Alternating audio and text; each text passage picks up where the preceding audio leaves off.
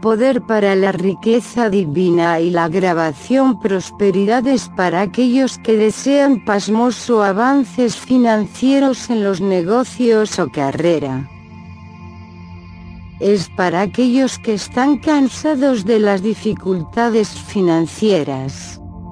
Esto es para aquellos que quieren romper la esclavitud financiera es para aquellos que tienen dificultades para encontrar un empleo rentable.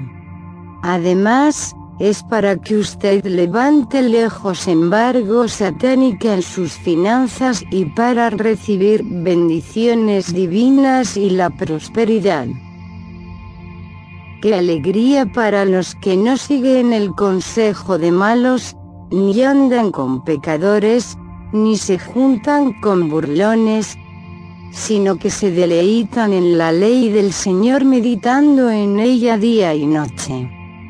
Son como árboles plantados a la orilla de un río, que siempre dan fruto en su tiempo. Sus hojas nunca se marchitan, y prosperan en todo lo que hacen. Es maravilloso que usted quiere un cambio en su vida para que pueda ser quien quiere ser en la vida.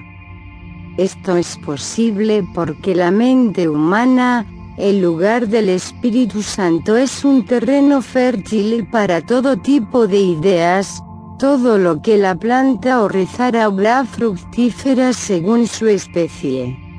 Esa es la razón por la que es bueno para plantar oraciones en su mente. Alabado sea el Señor.